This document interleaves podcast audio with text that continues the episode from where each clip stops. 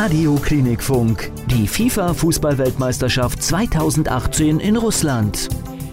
Der 17. Tag der Fußball-WM in Russland und es ist Tag 3 nach dem Aus der deutschen Mannschaft und Tag 1 der Achtelfinals bei diesem Turnier. Vier Tage hintereinander werden jetzt die Achtelfinals ausgespielt und ja, dann wird es deutlich ruhiger, gibt ein paar mehr Pausen dann zwischen Viertel, Halb und Finale und los geht's heute mit der Begegnung Frankreich gegen Argentinien um 16 Uhr und Uruguay gegen Portugal um 20 Uhr. Frankreich, die waren bislang mit einem ja, ziemlich langweiligen, aber doch sehr effektiven Auftritt bei diesem Turnier unterwegs. Zweimal hat man knapp gewonnen und zum Ende hin, dann gab es noch ein übles Ballgeschiebe mit Dänemark, was am Ende torlos 0 zu 0 endete, aber beide Mannschaften ins Achtelfinale gehieft hat.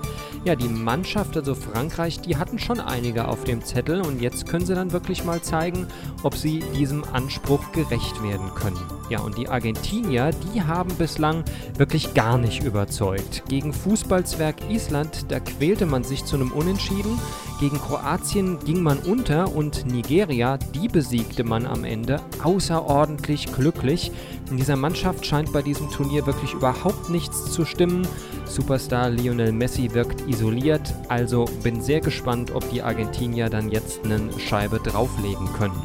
Die Bilanz der beiden Mannschaften gegeneinander spricht trotzdem für die Argentinier. Elf Partien hat man gegeneinander gespielt, sechs Siege gab es für die Südamerikaner, zwei Spiele davon bei einer Weltmeisterschaft und die gewann jeweils auch Argentinien. Kommen wir zu dem Spiel um 20 Uhr. Uruguay, ja, mit, bislang mit einem überzeugenden Auftritt bei diesem Turnier. Als einzige Mannschaft haben sie neben Belgien dreimal in der Vorrunde gewinnen können. War am Ende ein etwas wackeliger Start zu Beginn äh, mit zwei knappen 1 zu 0 Siegen, doch dann wurde Gastgeber Russland im letzten Gruppenspiel ja regelrecht weggefrühstückt.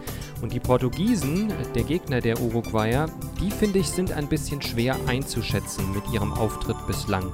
Im Topspiel gegen Spanien, da gab es eine Menge Spektakel, aber der Rest war dann doch eher mit zwei Unentschieden ziemliche Hausmannskost. So ein bisschen hat man sich durchgewurstelt und richtig genial sah das ehrlich gesagt noch nicht aus. Zweimal spielten die beiden Mannschaften erst überhaupt gegeneinander, zuletzt 1972, ist also schon eine gefühlte Ewigkeit her.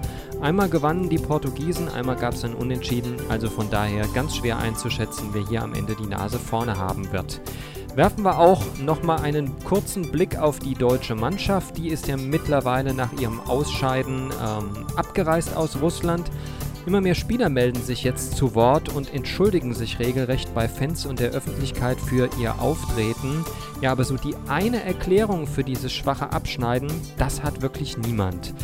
Es hat ab der ersten Minute wirklich in dieser Mannschaft nichts zusammengepasst. Die ähm, ganze Truppe wirkte völlig blutleer in ihren Auftritten, ohne Tempo und Leidenschaft. Ja, und Bundestrainer Joachim Löw, der ist jetzt erstmal auf Tauchstation gegangen und will dann im Laufe der kommenden Woche sagen, ob er als Bundestrainer weitermacht oder eben zurücktritt. Die ganze Mannschaft und auch der Verband, die wirken noch wie in Schockstarre, aber ganz klar, nach drei Tagen ist das Ganze natürlich auch noch nicht verarbeitet. Es war übrigens das schlechteste Abschneiden der deutschen Mannschaft in der Geschichte bei einer Weltmeisterschaft und ich bin sehr gespannt, wie man dieses Desaster am Ende aufarbeiten wird. Soweit der Blick auf das erste Achtelfinale bei dieser Weltmeisterschaft in Russland. Das war aus der Radio Klinikfunk Sportredaktion Markus Kahl.